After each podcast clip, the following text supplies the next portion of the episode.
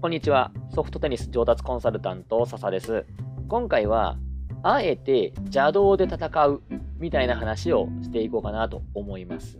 はい。邪道ですね。普通は王道を使うわけですね。まあ、普通みんな使ってるからそれを王道って言うってことなんですけども。例えばですね、ソフトテニスで言えば、後衛は深いストロークを打とう。これは王道ですよね。深いストロークを打って、相手からね、攻められにくくしたりとか、相手の時間を奪ったりとかですね、そういう風にしていこうとかっていうことですよね。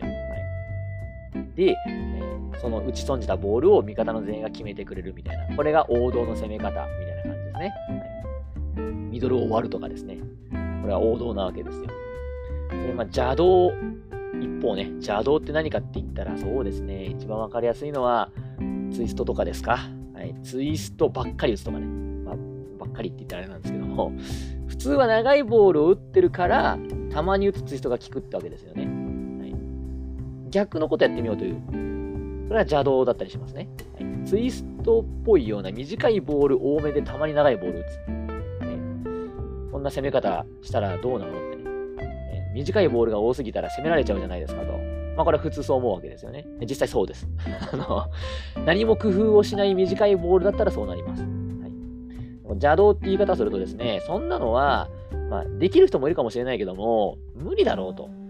やっぱ王道が大事なんだよっていうふうに言うんですね。で、それはね、あの、一理あるわけですよ。絶対に。王道ってのは意味があるんです。絶対に。王道がね、王道になってるっていうことにはですね、それはね、絶対意味があることなので、王道をまずは覚えるとかっていうことも大事なんですけど、大事なんですけど、今回僕が伝えたいことはそういうことじゃなくてですね、邪道だからダメだよね、みたいな、その考え方はすごい損をしてるということです。はい。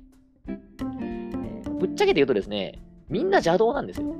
あの、王道の攻め方って、まあ、あるわけはあるし、強い人って王道ができるわけなんですけども、その、邪道の中にも、実はちゃんと王道っていうものがあるはずなんですね。邪道にもいろいろ種類があるということです。この邪道がですね、本当に邪道だけだと勝てません。これはね、まあ、勝てることもあるかもしれないけど、結構勝つのは難しくなります。これが、一見邪道なんだけど、実は王道もあるよね。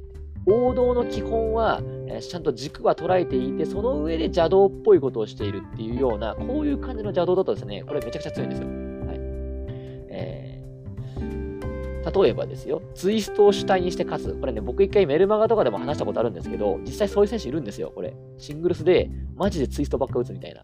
えー、そういう選手いるんですよ。で、これがですね、よくよく冷静に考えて分析していくとですね、本当に全部のボールをツイスト打ってるわけじゃないんですね。ツイストの本数は異常に多いです。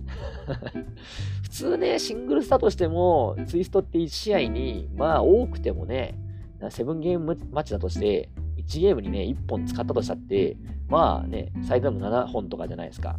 それがちょっと多くてもね、10本いくかぐらいじゃないですか。多かったとしても。その選手はもうほんと30本とか平気で打つわけですよ。30本はちょっと持ってるかもしれないけど、それぐらい打ってるってことなんですね。本当に。レシーブ2回連続でツイストとか打つんですよ。はい。だけどその選手、本当に全部のボールとか全部のレシーブツイストかっていうとそうじゃないんです。ちゃんと長いボールとかつなぎのボールも打ってるんですよ。何が言いたいか分かりますかこれ。本当に全部同じコースバック打ったらそれバレるに決まってるんですよ。ね、これって本当にツイストが、ツイストが上手すぎて、ね、勝つっていう道しかないわけじゃないですか。それは本当邪道すぎるわけです。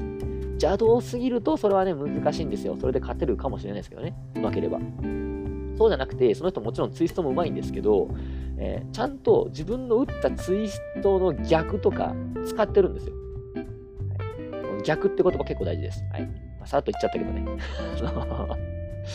これはちょっとまたね、今僕講座を作ろうと思ってるんですけど、今度、えー、その講座でも出てくる話なんです。このラジオを聴いてる人はですね、結構僕の話をちゃんと聞いてくれてる人なんで、えー、ちょっとね、あのサービスでちょっと話しちゃってるんですけど、もちろん本当ちゃんと話があるんですよ。このから先があるんで、えー、講座もぜひ、え参加してくれたら嬉しいんですが、逆っていう言葉が結構キーワードなんですね、これね。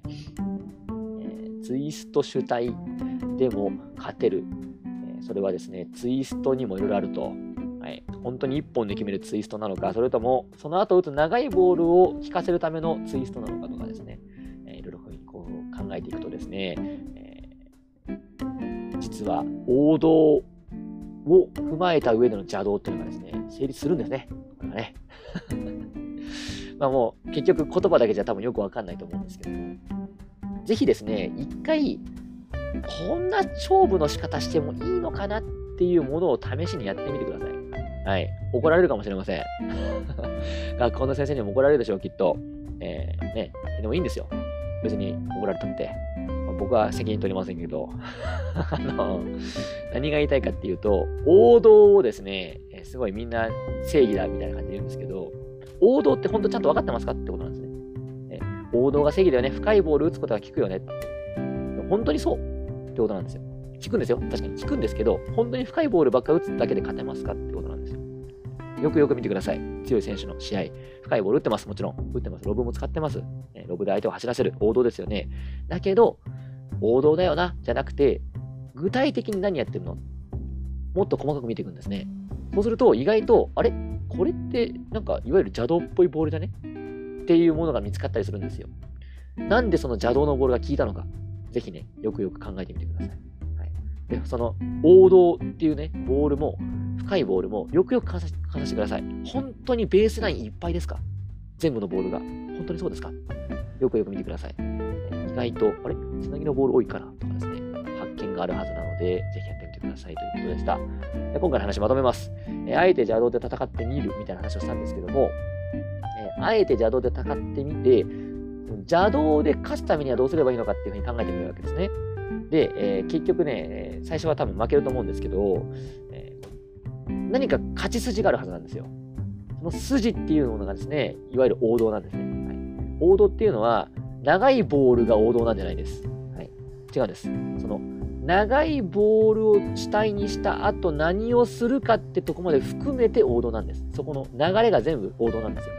そこまでちゃんと踏まえてちゃんと王道ってものを理解してるかと。それをね、一回考えるためにも、一回邪道に挑戦してみるっていうのが、すごい分かりやすい方法なので、今回お勧めしたということです。ちょっとね、だいぶ今日は、あの、言葉だけじゃね、わかんない話をラジオでしちゃったんですけども、あの、まあまあまあまあ、まあじゃあちょっとダメさと思ってですね、ちょっとカットサーブばっかり打ってみようかなとかですね、ロブばっかり打ってみようかなとかですね、一回やってみてください。なんか発見があるはずなので。はい。というわけで、今回はこの話はね、これで終わりにします。